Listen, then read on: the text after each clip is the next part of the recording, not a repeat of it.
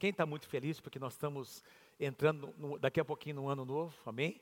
E nós estamos crendo que vai ser uma bênção 2022, um ano da graça, da fidelidade do Senhor. E a gente vai apresentar vocês daqui a pouquinho. Na verdade, o tema da mensagem é o tema do ano. Põe para mim aí fé, esperança e amor. Diga assim: fé, esperança e amor. Amém? Quem é que crê que Deus vai encher o coração de cada um daqui de muita fé? Quem tem esperança para 2022, levanta a sua mão. E quem crê que o amor de Jesus vai transbordar os nossos corações, dê um aplauso bem forte a Ele, em nome de Jesus. Amém. É o que nós cremos. É o que nós cremos. Daqui a pouquinho, no final dessa palavra, nós teremos um vídeo e eu normalmente a gente deixa o tema para o final para mostrar o tema da mensagem, mas eu vou ter que ministrar sobre exatamente o tema. Né? Os tópicos da minha mensagem é, serão exatamente sobre o tema de 2022. Mas antes de nós entrarmos na palavra, eu quero apresentar a vocês alguns números. Apesar de todo o desafio que nós temos enfrentado como igreja nesses dois últimos anos e de algumas situações muito desafiadoras que nós enfrentamos como família, como indivíduos, não é? E também como igreja, é, eu quero apresentar alguns números. Pastor, por que números? Números são importantes. Quem é que acha que números são importantes para Deus? Levanta a mão.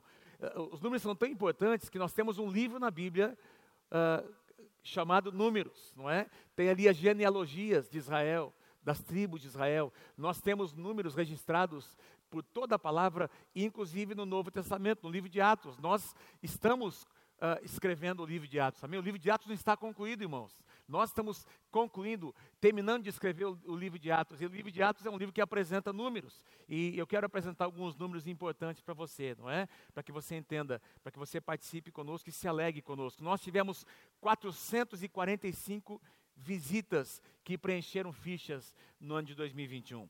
445 pessoas que estiveram, uh, dessas 445, 200 e 63 estiveram presentes em uma das nossas celebrações em todos os domingos que nós tivemos em 2021 até aqui. Nós tivemos uh, visitas online, 182 pessoas que participaram, não apenas participaram, mas que preencheram uma ficha, não é? Que uh, dizendo, ó, eu estou conhecendo a Igreja Nova Aliança de Londrina, gostaria de me conectar com vocês, não é? 51 pessoas de várias cidades do Brasil e 10 pessoas de outros países preencheram aquelas fichas online. Nós tivemos 235 pessoas que concluíram a classe de integração, as classes de integração.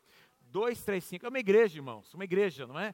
Sendo 190 aqui do Campo Centro, em Biporã 24, Zona Sul 13, em Cambé 8 pessoas, 142 pessoas participaram do nosso encontro com Deus, um único encontro que nós tivemos no mês de outubro. 117 pessoas foram batizadas nas águas e 88 crianças foram consagradas ao Senhor. Dê um aplauso bem forte a Ele nessa manhã. Deus é bom. Glória a Deus.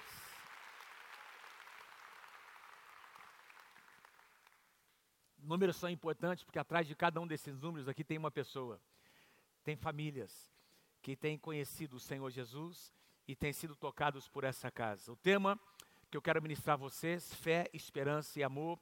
Se você tiver sua Bíblia aí, abra comigo em 1 Coríntios capítulo 13.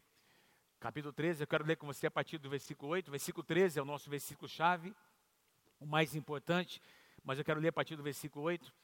É, esse que é o capítulo conhecido como o capítulo do amor, nenhuma, nenhum capítulo da Bíblia, nenhuma uh, uh, nenhum escrito, não é? Como esse aqui, nenhum, né, nenhum grupo de versículos foi escrito com tanta propriedade como esse, escrito aqui pelo apóstolo Paulo, conhecido não apenas pela igreja, mas até fora da igreja, não é?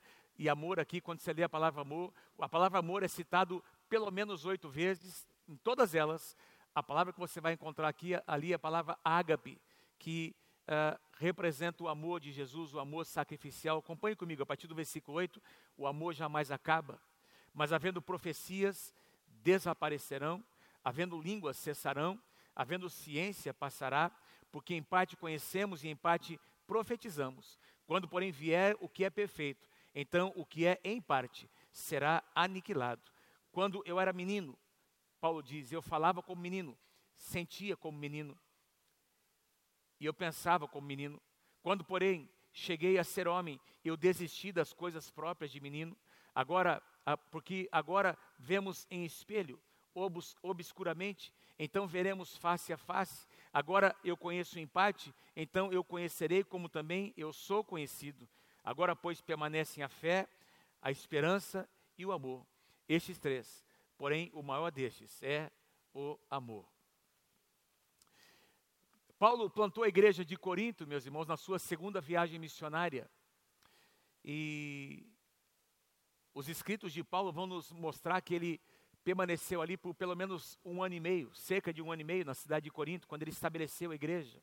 Uma cidade muito próspera, uma cidade que tinha um porto muito conhecido, era uma das cidades mais conhecidas daquela época, e por ter um porto, era uma cidade que atraía muitos comerciantes de diversas nações, então era um centro eclético ali, a cidade de Corinto, onde muitos deuses eram adorados, uma, uma cidade riquíssima, mas também que tinha uma depravação moral muito forte, muito grande, não é?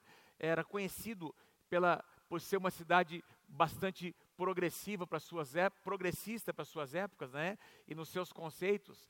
E o apóstolo Paulo, se você ler a carta, a primeira carta aos Coríntios, é uma carta que Paulo estabelece doutrina, ele, ele traz correção para a igreja, ele coloca no, no devido lugar situações e coisas que estavam fora de ordem, não é? Fora de equilíbrio, inclusive o uso dos dons, porque a igreja em Corinto foi uma igreja que cresceu rapidamente, experimentou, começou a provar, experimentar os dons do Espírito Santo, mas de uma forma bastante assim uh, desequilibrada. E o apóstolo Paulo ele vem para trazer, para corrigir. E ele fala sobre o amor, não é? Que o amor é mais importante do que coisas naturais. O amor jamais acaba. Havendo profecias, ele diz, versículo 8, desaparecerão, línguas cessarão, a ciência passará, porque em parte conhecemos, em parte profetizamos.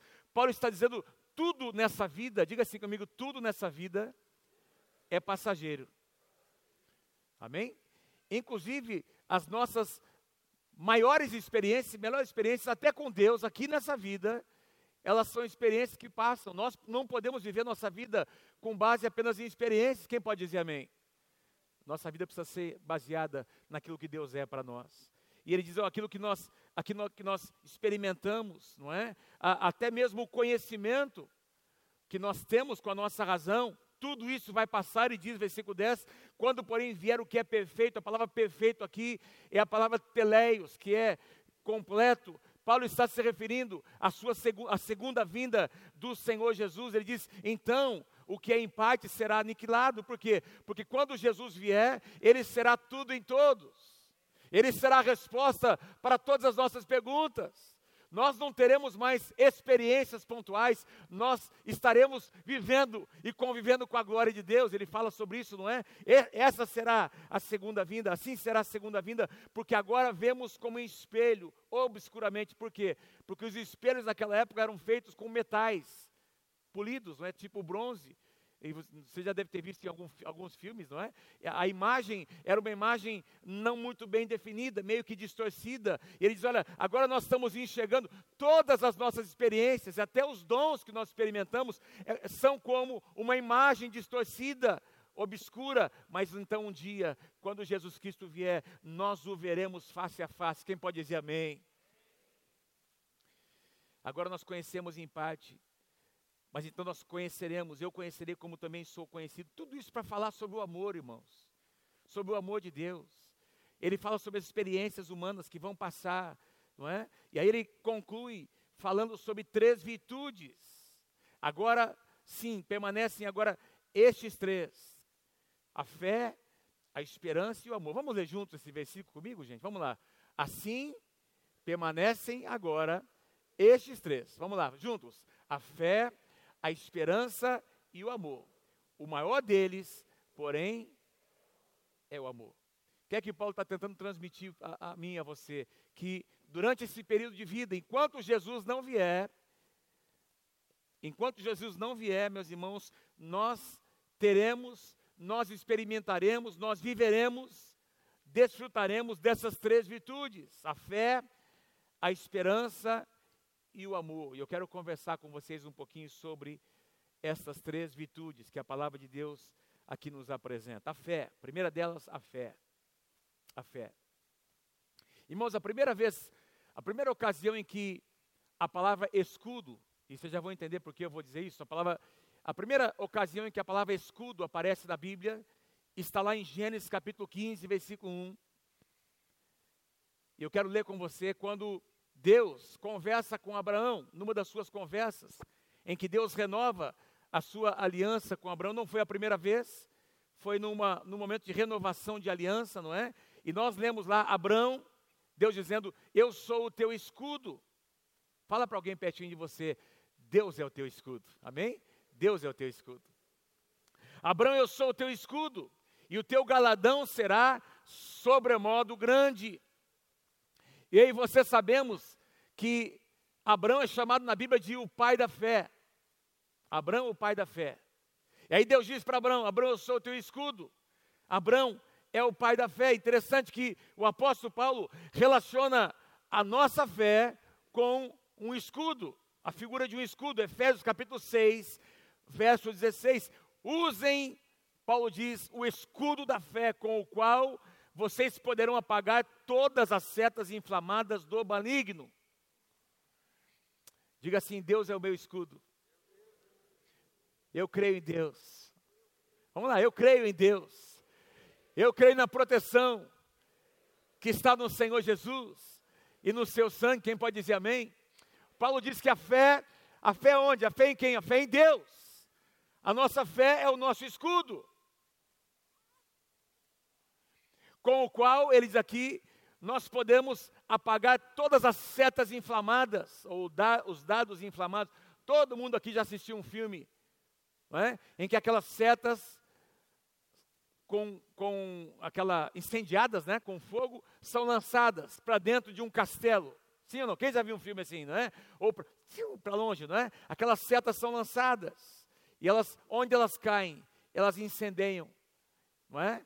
E é exatamente esse o sentido que o apóstolo Paulo está dando aqui, que nós temos um escudo que nos protege do que, irmãos? Das setas inflamadas que o, que o inimigo lança sobre nós. Que setas são estas? Setas aqui representam pensamentos, sofismas, falsos argumentos, que distorcem a verdade. Vocês estão comigo, irmãos? Que distorcem a verdade. Irmãos, nunca antes ventos de doutrina sopraram com tanta força sobre a igreja. Nunca antes, irmãos, setas inflamadas têm sido lançadas sobre líderes e sobre pastores, sobre os jovens, sobre as crianças, para desconstruir a verdade, tentando incendiar, tentando contaminar a igreja. E aqui, meus irmãos, Paulo diz: levante o escudo da fé, e vocês vão se proteger contra as setas inflamadas. A nossa luta, a nossa guerra acontece na nossa mente, irmãos. Acontece primeiramente aqui, porque Satanás sabe que se ele conseguir tocar a nossa mente, ele vai também conseguir tocar o nosso coração. Quando lá no jardim do Éden, aquela a mulher Eva, e, Adão, quando eles foram tentados, meus irmãos, eles foram tentados com argumentos, antes de provarem aquele fruto, a serpente se apresenta para lançar setas. O que é que Deus disse? Aí Eva responde: Ah, mas não é bem isso, não foi isso que Deus quis dizer. Quantos, quantos se lembram, irmãos? Não é bem assim que vai acontecer. Ah, não é. Não, não, Deus sabe que se vocês provarem, vocês serão como Ele. ele e toda, todo um jogo de argumentos e sofismas e, e ah, mentiras para distorcer a verdade. Eu queria deixar uma frase com vocês hoje, que eu pedi para eles colocarem. Põe para mim o próximo slide, por favor. A mentira não deixa de ser mentira apenas porque as pessoas a chamam de verdade. De igual modo, a verdade não deixa de ser verdade apenas porque as pessoas a chamam de mentira. A mentira é mentira, a verdade é verdade. Quem pode dizer amém? Diga assim, repete isso comigo. Uma coisa é uma coisa, outra coisa é outra coisa. Duh. Legal, né, irmãos? Diga assim: a mentira é a mentira e a verdade é a verdade. Diga assim, e ponto final. Quem concorda, diga amém em nome de Jesus. Não tem meias verdades e meias mentiras, ou é verdade ou é mentira. E uma seta inflamada, meus irmãos, é uma meia verdade que Satanás lança. Ah, isso não é bem assim. Não é bem assim que vai acontecer. Tem outras pessoas, tem outros dizendo, tem algumas pessoas interpretando esse texto de uma forma de um pouco diferente. No capítulo 5 de Isaías, versículos 20 e 21, não coloquei aqui, mas o profeta vai nos dizer: ai daqueles que ao mal chamam bem, e ao, mão, ao, ao, bem chamam mal. Aqueles que colocam o amargo por doce, o doce por amargo. Aqueles que fazem da luz trevas e das trevas luz. Inversão de valores e princípios. Levanta o escudo da fé. Levanta o escudo da fé. Quem tem, quem tem um escudo aí para levantar nessa manhã, diga amém. Então, Pega o seu escudo aí, pega o seu escudo aí, pega o seu escudo e levanta. Diga assim: Eu levanto o meu escudo da fé em nome de Jesus. Diga assim: As setas inflamadas do maligno não vão tocar a minha mente, a minha casa, e em nome de Jesus. Amém? Amém. Glória a Deus. A palavra é a única verdade. A palavra é a única verdade. E é a palavra que alimenta a minha fé e a sua fé. O apóstolo Paulo diz em Romanos 10: a fé vem por ouvir a pregação da palavra. Uma mensagem como essa deve gerar fé no seu coração. De tal forma que você vai sair daqui levantando o escudo da fé. E no que se resume a fé? Eu tenho pregado isso muitas vezes. A fé, nós poderíamos resumir a fé em duas coisas, dois aspectos principais. A fé tem a ver com aquilo que nós cremos, a nossa crença, todo o nosso sistema de valores os princípios nos quais nós acreditamos, aqueles que norteiam a nossa vida, as verdades que são o fundamento da nossa fé, do que nós cremos. Amém, irmãos? Em 1 João capítulo 5, versículo 4, João diz assim: Porque todo aquele que é nascido de Deus vence o mundo. E qual é a vitória que vence o mundo? Essa é a vitória que vence o mundo, o que? A nossa fé, o que nós cremos, o que nós acreditamos a doutrina, que é a base da nossa vida.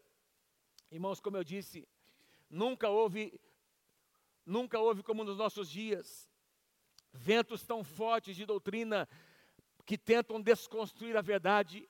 Mas eu estou aqui para te dar uma boa notícia. A igreja de Jesus vai permanecer firme, vai continuar cada vez mais forte, porque a igreja do Senhor Jesus está sendo edificada sobre a rocha que é Jesus, a verdade e conhecereis a verdade, e a verdade vos libertará.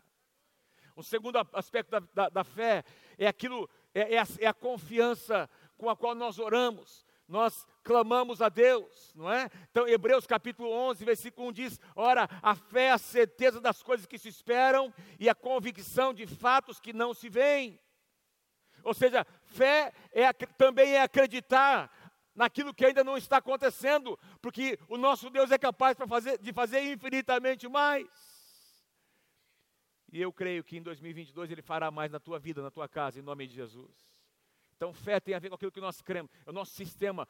E, e veja, e, e, também com aquilo que nós, a, a, fé que nós exercemos no dia a dia, não é? Nas nossas orações, nos nossos posicionamentos. E deixa eu te contar uma novidade, irmãos. A nossa fé, ela precisa ser construída não é? A gente vai adquirindo medidas de fé novas, amém? Até hoje, você, você anda e adquiriu até aqui uma medida de fé, mas Deus quer acrescentar, amém, amados? Novas medidas de fé à tua vida. Por isso que Jesus, a, a certa ocasião, os discípulos disseram mais de uma vez: Senhor, aumenta a nossa fé. Porque a fé que eu e você temos precisa continuar crescendo a cada, cada dia mais. Primeira, essa é a primeira das três virtudes que Paulo nos apresenta, a segunda virtude é a esperança. A esperança tem a ver com o futuro. A esperança aponta para aquilo que Deus ainda fará. Não tem nada a ver apenas com otimismo, é bom ser uma pessoa otimista. Não tem nada a ver também com o poder do pensamento positivo. Irmãos, você não, não se torna um homem, uma mulher vencedor, vencedora, porque você é dominado pelo poder do pensamento positivo. Isso vai até um determinado ponto, porque, porque isso tem a ver com o humanismo, não é? com a, com, a, com a, capacidade humana, com você explorar o teu potencial humano. Agora, quando você coloca fé, quando você coloca a palavra, quando você coloca as palavras, de, as promessas de Deus em ação, crendo nelas e tendo esperança nelas, aí a coisa é diferente.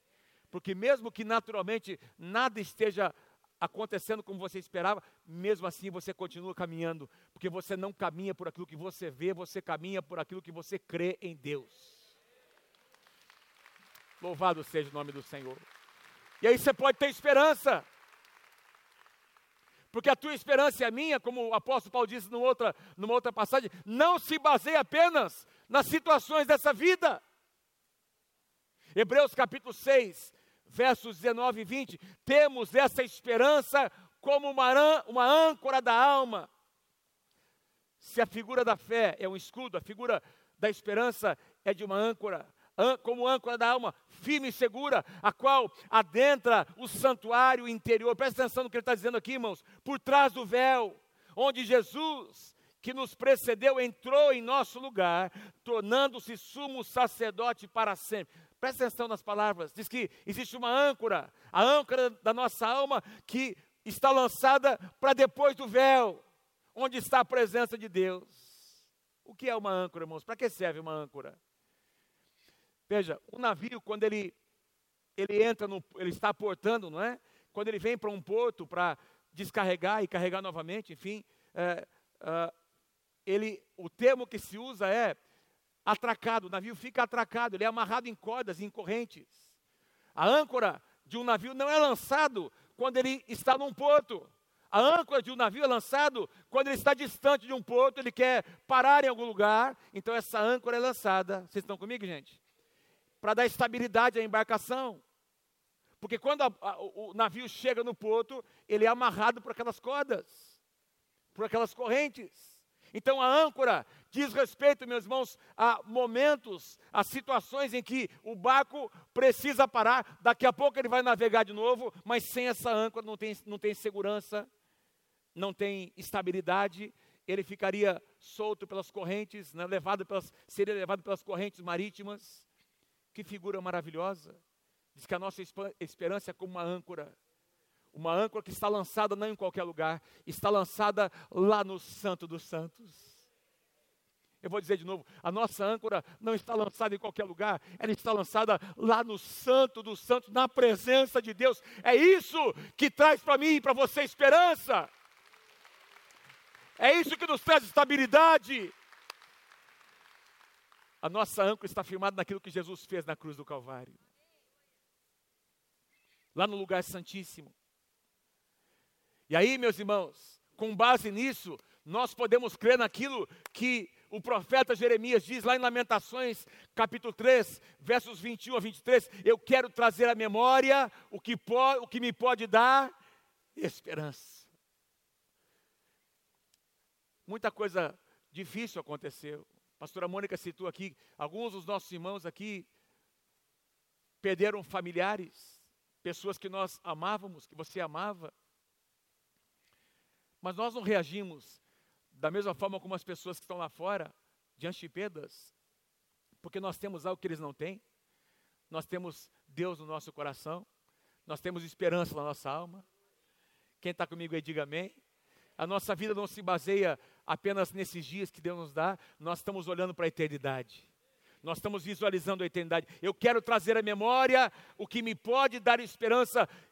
As misericórdias do Senhor são a causa de não sermos consumidos, porque as suas misericórdias, quem pode dizer amém, não tem fim. Renovam-se a cada manhã, grande Senhor. Interessante, o profeta está falando de Deus, aí ele volta para Deus e diz: Senhor, grande é a tua fidelidade.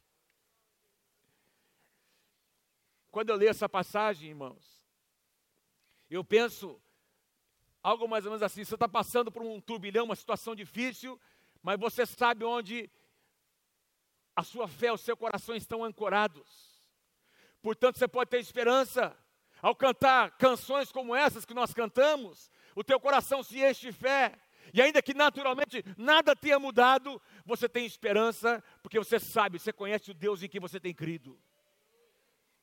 E, e assim, a imagem, o exemplo que me vem é de Ana, uma mulher estéril que não podia ter filhos, e, e por anos a fio, ela vinha ter a presença de Deus, vinha com seu marido ali, não é? onde estava o tabernáculo de Moisés levantado, e diz que numa determinada ocasião ela chorava, ela quebrantou, ela chorou, quebrantou o seu coração de um jeito diferente. A Bíblia diz que o sacerdote Eli viu o seu clamor, percebeu o seu clamor, pensou até que ela estava embriagada. Ela disse: meu, meu Senhor, não estou embriagada, como você está pensando, eu estou apenas derramando meu coração, minha alma diante do Senhor, porque eu não estou entendendo algumas coisas. O que é que aconteceu, irmãos? o sacerdote liberou sobre ela, ele representava a autoridade de Deus naquele lugar, ele liberou sobre ela uma palavra: seja feito segundo o teu coração, seja feito segundo a sua fé. O que você está orando agora, o que você está clamando agora, Deus vai fazer, vai acontecer, Deus vai multiplicar. Irmãos, ela nem, nem havia saído para casa para estar nem com seu marido ainda, para gerar um filho, mas a Bíblia diz que ao receber essa palavra o seu semblante mudou. Glória a Deus, isso é esperança. Nada tinha mudado ainda, irmãos, mas ela tinha recebido uma palavra da parte do Senhor, e se você temos uma palavra, nós temos tudo.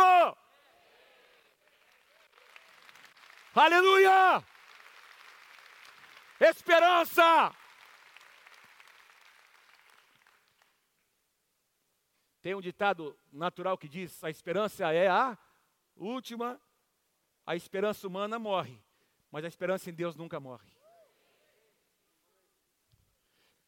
Quando você pensa na esperança que Deus coloca no coração de um homem, de uma mulher que teve a experiência de nascer de novo, essa esperança, esse tipo de esperança que é gerado pelo Espírito Santo no coração de um homem e de uma mulher que nasceram de novo, essa esperança nunca morre.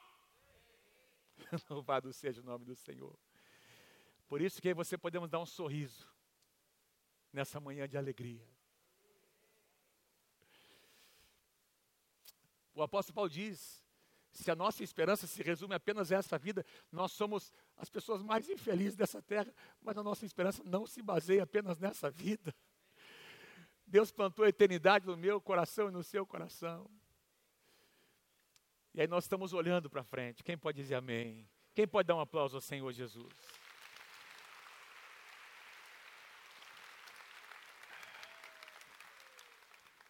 Ah, eu podia falar muito sobre isso aqui, mas eu vou, eu vou pregar. Nós vamos ministrar durante 2022 aqui. Podia ministrar muito. Cada um desses, desses temas nós vamos explorar, ministrar de maneira bem mais assim uh, ampla, não é? Sobre cada um desses temas. Eu quero avançar aqui. A terceira virtude que o apóstolo Paulo nos apresenta: o amor. Aleluia. Em todo o capítulo 13, como eu disse a vocês, a palavra amor é citado pelo menos oito vezes, eu consegui contar, na tradução atualizada. E o apóstolo Paulo coloca como a maior das três virtudes. Por que, que ele faz isso? É claro, porque a palavra de Deus define Deus como sendo amor. Então Deus é maior. Deus é amor. O apóstolo João nos ensina isso lá em 1 João capítulo 4, versículo 8, quando ele diz, diga assim comigo, Deus é amor. Vamos lá, bem forte, diga lá, Deus é amor. E ponto final. Deus é amor. Deus é amor. Paulo diz assim: olha, agora pois permanece a fé, a esperança e o amor, porém o maior destes é o amor. Amor de Deus. Amor aqui é o amor ágape amor sacrificial, incondicional e cheio de misericórdia. Amor intencional, um amor que nunca morre, que nunca falha. Um amor que foi me buscar e buscar você lá onde você estava, onde eu estava. O amor que foi nos resgatar lá de onde nós estávamos. E o amor que é tão forte que não nos permite permanecer onde nós estávamos mas que nos coloca num processo de transformação todos os dias. Louvado seja o nome do Senhor.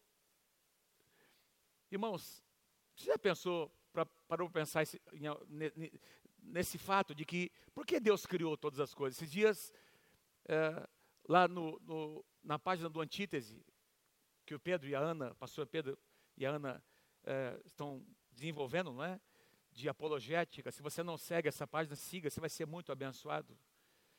Eles publicaram algo que me, que me chamou muito a atenção. Por que, que Deus criou o homem, o ser humano, todas as coisas?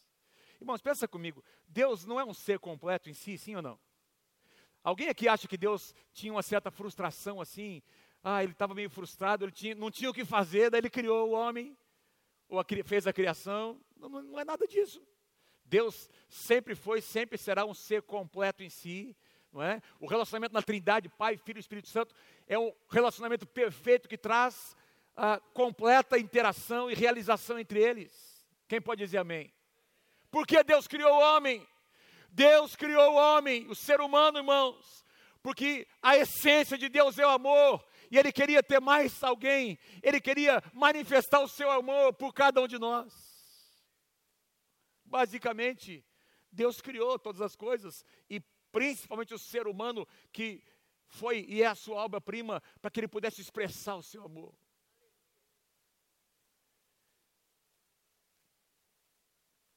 E aí eu, eu quero chamar a sua atenção Quero pedir que você volte comigo, quem tem a Bíblia aberta aí, volta para o capítulo 12, o último versículo do capítulo 12 de 1 Coríntios. E nós precisamos entender que a Bíblia, quando ela foi escrita originalmente, não tinha divisão de capítulos e versículos. Então, o que eu vou ler com você aqui é a introdução de 1 Coríntios capítulo 13. Olha o que Paulo diz 1 Coríntios 13, 31, a segunda parte. Eu passo agora a mostrar a vocês, igreja de Corinto, igreja Nova Aliança de Londrina. Eu passo agora a mostrar a vocês um caminho ainda mais excelente. Diga assim comigo: um caminho mais excelente. Então, nós falamos sobre o símbolo da, da fé, não é? O escudo, o símbolo da esperança, a, a âncora e um dos símbolos que nós poderíamos usar aqui, que nós encontramos na palavra, Paulo fala sobre isso, do amor, é, diga-se comigo, um caminho. Tem vários outros, bíblicos, não é? Mas eu quero sugerir a você nessa manhã, porque o apóstolo Paulo chama o amor, que ele passa a discorrer depois de um caminho. Um caminho. Essa palavra caminho, presta atenção, é a palavra grega odos, que significa, presta atenção, um tipo de conduta se você procurar no, no Strong, né, no, na, no, na, língua grega, você vai encontrar, não colocaram aqui, não sei por que não colocaram. Está é, lá? Onde é que está? A palavra odos no grego. Aqui atrás de mim. Ah, está aqui agora. Tá. Primeira, um tipo de conduta. Perdão, Gustavo, estava aqui. Um tipo de conduta. Veja, você não está lendo aqui que é um tipo de sentimento, um tipo de pensamento um tipo de, não, um tipo de conduta envolvendo a forma de pensar, de sentir e de decidir. Tanto que na tradução NVT, esse mesmo versículo é traduzido assim: olha que lindo, irmãos. Agora, porém, vou lhes mostrar um estilo de vida que supera os demais. Uau! Eu vou mostrar a vocês um estilo de vida, um caminho mais excelente, que se chama o amor de Deus.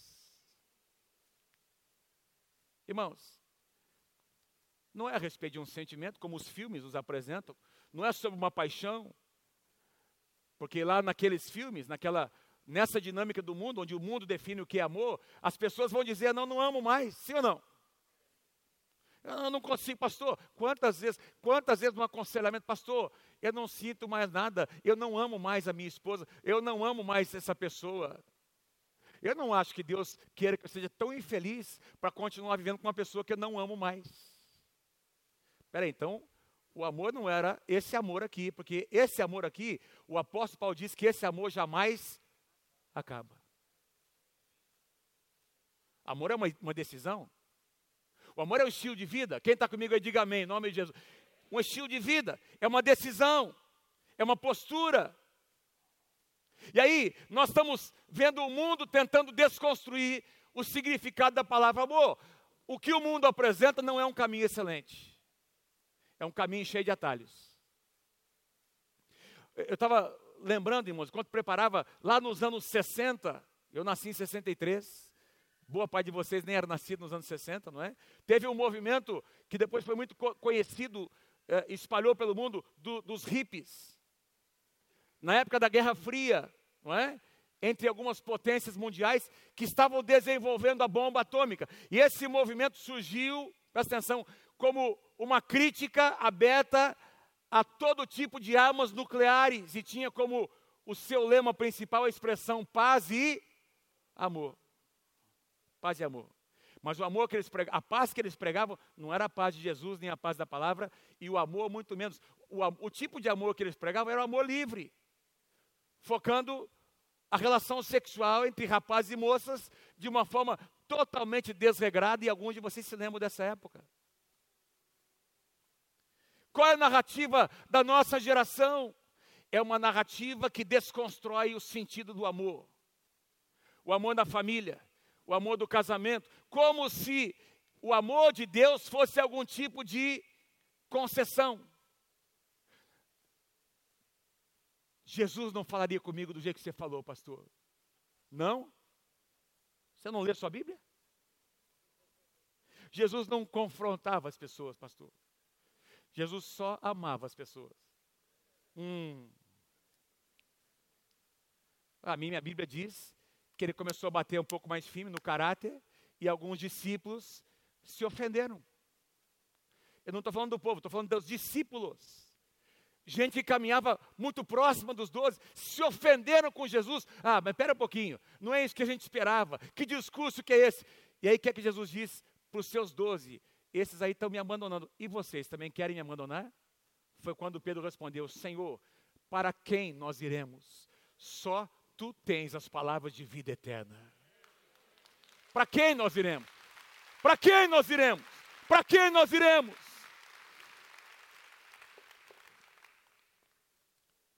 Tem um versículo que diz que fiéis são as feridas feitas pela pessoa que ama. Quem ama? Quem ama diz o que tem que ser dito. E quem, quem entende o amor de Deus recebe. Recebe, diz: Não, isso é bom para mim, eu vou, eu, vou, eu vou andar, eu quero. Porque entende a dimensão da palavra amor. Amor não significa só aceitar tudo, fazer qualquer coisa. Espera um pouquinho. O amor, a disciplina de um pai e de uma mãe para com os seus, os seus filhos é pura expressão de amor, irmãos. E nós temos uma corrente maligna aí, dizendo: Deixa a criança fazer o que ela quer, ela vai aprender sozinha. Não vai aprender sozinha. A Bíblia diz: ensina a criança no caminho que deve andar. E quando for velha, não vai se desviar dos caminhos do Senhor. Agora, irmãos, que, que coisa maravilhosa, não é? Diga assim comigo: o amor de Deus, diga bem forte, o amor de Deus é um caminho muito bem definido. Como é que a gente conhece esse caminho? Jesus disse. Jesus respondeu: Eu sou o caminho. Jesus não disse, eu sou um dos caminhos, eu sou algum caminho. Não, eu sou o caminho, o único caminho. A verdade é a vida. Se vocês quiserem conhecer Deus, se vocês quiserem retornar para a presença de Deus, tem só um caminho, que se chama Jesus Cristo. Quem pode dizer amém? E aí Paulo define, vamos voltar lá rapidinho, quero avançar para a gente terminar. Ele define o que é esse caminho. Eu queria que você lesse comigo, vamos lá, vamos lá. É, é, é 1 Coríntios 13, 4 a 7. Põe lá para mim, por favor. Você pode ler comigo lá bem forte, vamos lá. O amor é paciente e bondoso. O amor não é ciumento, nem presunçoso, não é orgulhoso, nem grosseiro. Não exige que as coisas sejam feitas a sua maneira, não é irritável nem rancoroso. Próximo, por favor. Não se alega com a injustiça, diga bem forte, mas sim com a. Esse aqui é o amor de Deus. A verdade pode doer. A verdade às vezes dói. Mas o amor se alegra com a verdade. Vamos continuar finalizando. O amor. Próximo, por favor. Um, dois e. Já. Um, dois e. Travou aí? Le, le, repete, repete assim comigo: o amor nunca desiste, nunca perde a fé, sempre tem esperança e sempre se mantém firme. Esse é o amor de Deus. Esse é o amor de Deus. Esse é o amor de Deus. Esse é o amor de Deus. Quero chamar os músicos aqui, por favor. Quero encerrar com esse último pensamento. Presta atenção. Diga assim comigo: o amor de Deus é um caminho mais excelente. Agora presta atenção em algo que eu vou mostrar a vocês. Não tem mais nenhum versículo aí, Gustavo? Os próximos? Põe para mim, por favor, Atos capítulo 9. Olha que lindo, irmãos. Presta atenção. É, isso aqui, eu, eu, eu, amo os detalhes da palavra, como eu tenho dito. Não é? Eu nunca tinha pregado, nunca tinha observado isso aqui. Enquanto eu preparava, essas palavras saltaram aos meus olhos. O apóstolo Paulo, quando estava perseguindo ainda a igreja, ele era ainda Saulo, não é? perseguidor da igreja. Olha o que ele escreve, o que está escrito aqui sobre ele, Atos 9, 1 e 2. Saulo, motivado pela ânsia de matar os discípulos do Senhor, procurou o sumo sacerdote, pediu cartas para as sinagogas em Damasco, solicitando que cooperassem com a prisão de todos os todos os seguidores do caminho. Interessante a palavra caminho aqui aparece com a letra maiúscula, denotando como se fosse um substantivo. Seguidores do caminho, homens e mulheres que ali encontrasse para levá-los como prisioneiros a Jerusalém. Irmãos, presta atenção, na época do livro de Atos, não tinha igreja batista, presbiteriana, metodista, nova aliança, só tinha uma igreja. Na época que Atos foi escrito, nessa época aqui que aconteceu isso aqui, não é? Os crentes nem eram conhecidos como cristãos. Sabe como os crentes eram conhecidos? Como aqueles que seguiam o caminho. Que caminho é esse? O caminho do amor de Deus, o caminho da verdade, o caminho da vida, o, esse caminho chamado Jesus Cristo. Um caminho mais excelente. E é por isso que quando João Batista, meus irmãos, alguém pergunta, aqueles, aqueles religiosos perguntam a João Batista: olha, quem vocês estão dizendo aí um monte de coisa, mas quem você é? Quem é você? João Batista responde: Eu não sou o Messias, eu sou só uma voz que clama no deserto dizendo: Endireitai o caminho do Senhor. Coloque em ordem o caminho do Senhor, como disse o profeta Isaías. Irmãos, eu já preguei sobre isso, assim como Deus levantou João Batista para preceder a primeira vinda do Senhor Jesus. Deus está levantando uma geração que vai preceder a segunda vinda de Cristo. E qual é o chamado para essa geração? Endireitar, preparar o caminho do Senhor. Que caminho é esse? O caminho do amor de Deus. O amor que traz cura, que traz restauração, que traz correção, que traz clareza. Um caminho que restaura famílias. Quem crê, diga amém. Que restaura casamentos. Que restaura a identidade das pessoas. Diga amém se você crê em nome de Jesus. Esse é o amor de Deus. Não é aquilo que as pessoas têm para oferecer lá fora. É um amor genuíno, sem interesse algum. É um amor que tem como objetivo principal ver a restauração de alguém. E esse amor, esse amor é um caminho mais excelente que o apóstolo Paulo nos apresenta. Eu e você, eu declaro em nome de Jesus, nós iremos andar por esse caminho em 2022. Nós experimentaremos, quem está comigo, diga amém, em nome de Jesus. Nós experimentaremos o amor de Deus de um jeito diferente. Quem está comigo, diga amém. A sua família vai experimentar esse caminho de uma forma diferente. Diga amém se você crê, em nome de Jesus. Louvado seja o nome do Senhor.